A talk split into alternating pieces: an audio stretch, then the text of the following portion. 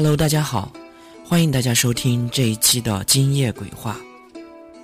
这期节目呢，我们将给大家带来一个在中国灵异界非常诡异的一件事情，叫做双鱼玉佩。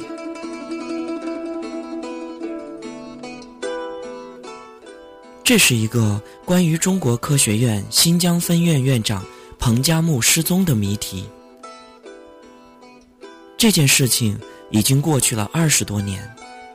由于一位网友在某社区发表了一个名为“中国有没有调查神秘事件的官方机构”的帖子，使得此事如今才被大家知晓。双鱼玉佩事件是灵异界必不可少的话题。然而，相关的资料却少之又少。与消息被封锁的说法相比，双鱼玉佩本身就是一件未被揭开的古老密室，所以无解的可能性远远大于消息被封锁的可能性。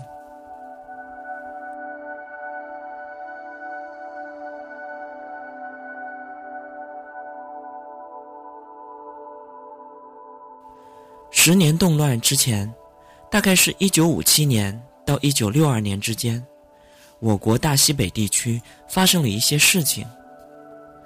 据说当时罗布泊发现了一个古城的遗址，有一些青年想去淘些古物。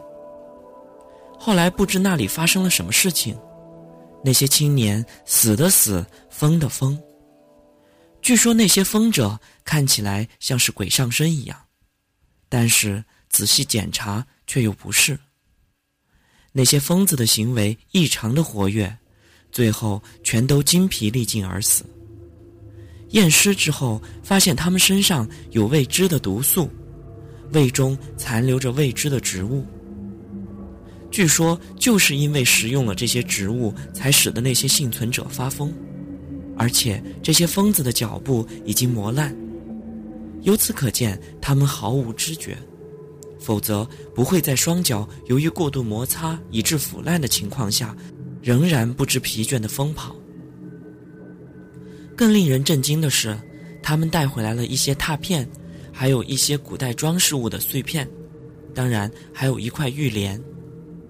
当时已经开始对此事进行了一些不够充分的调查，但是随后文化大革命的爆发，国家行政机构实际处于瘫痪状态。此事只好搁置下来。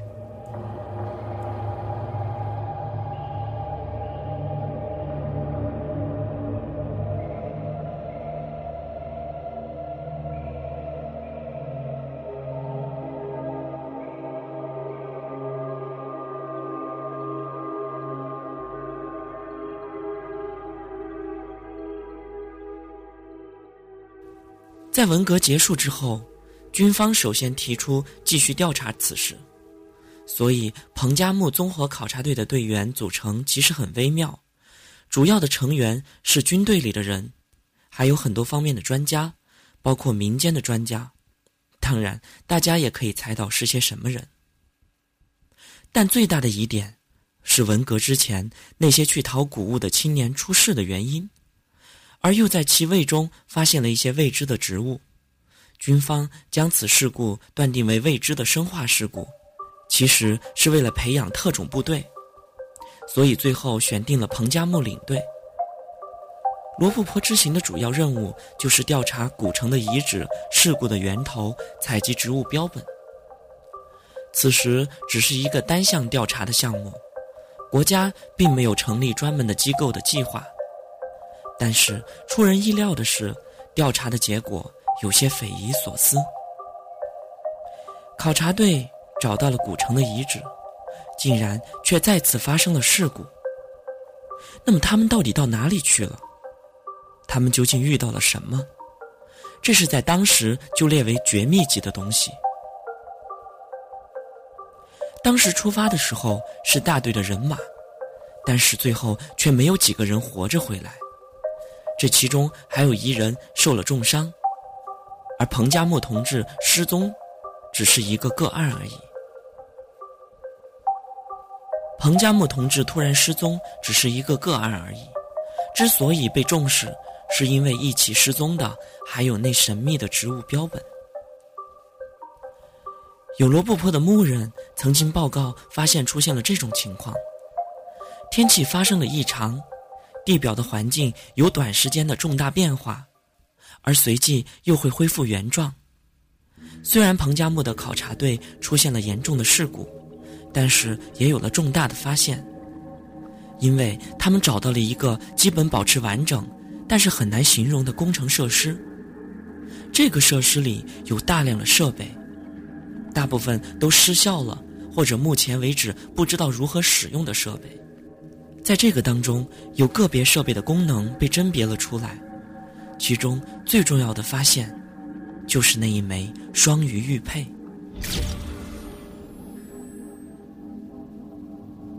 那么它为什么被叫做双鱼玉佩呢？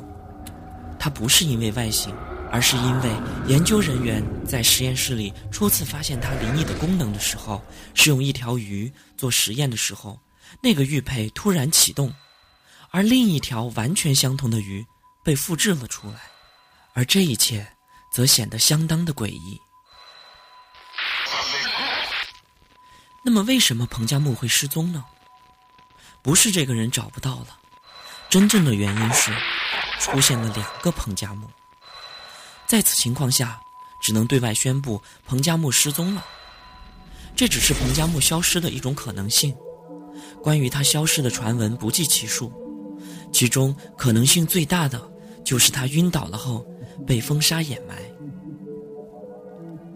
一九五六年到一九六零年之间。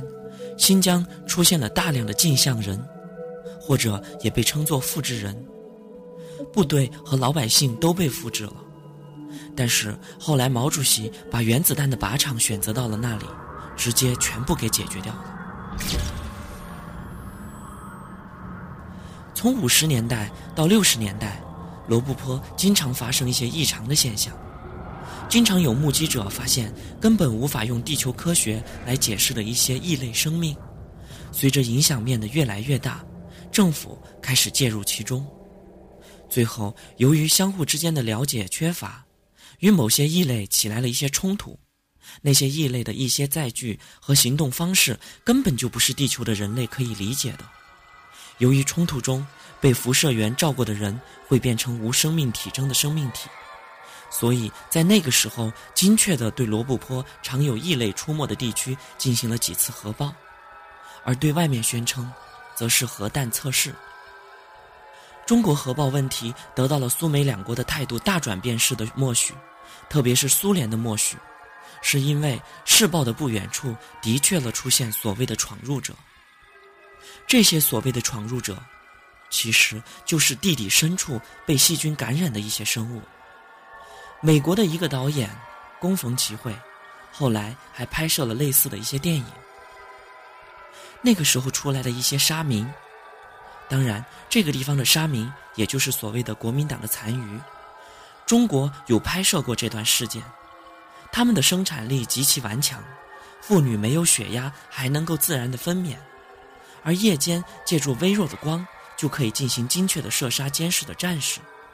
一名老年的沙民的体力也接近了一名年轻的士兵，而这一批人后来就再也没有了下文。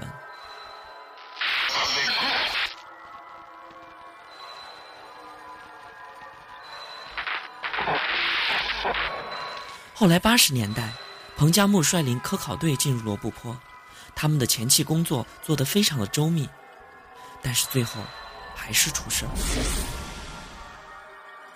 其原因并不在于彭加木，而是在科考队中出现了一些敌军的特务，并且牵涉到了高层的博弈，所以最后只能放弃对彭加木的寻找。但是彭加木一行的目的已经被当时的外媒所报道。后来他们又进行了多次的寻找彭加木的秘密行动，因为彭加木警惕到特务的潜入。而他对考察组的不信任，导致了要求独立求援。找水只是其中的一个信号而已。考察队当时已经严重的缺水，所以他们向部队求救，要求送水后，部队立即就答应了。但是彭加木却还是坚持一个人外出找水，并且没有和任何的队员打招呼，只是在车里留下了一张纸条，上面写着：“我向东去找水井。”于是就一个人独自走进了茫茫的大漠之中。几个小时以后，队员见彭加木还没有回来，担心他出事儿，就立刻开车沿着他沿途的脚印去寻找。然而，一直找到脚印最终消失的地方也没有找到。后来，国家曾经动用了军队进行了几次大规模的寻找，也是一无所获。彭加木就这样莫名其妙的在大漠中人间蒸发一般的消失的无影无踪。而直到今天，也依然下落不明，其随身携带的数据也随之湮灭。不过，不知道这究竟是好事儿还是坏事儿。其实当时的很多问题，到现在依然尚不清楚。只能说，人心比灵异事件更为复杂，有时我们实在是难以分辨敌友。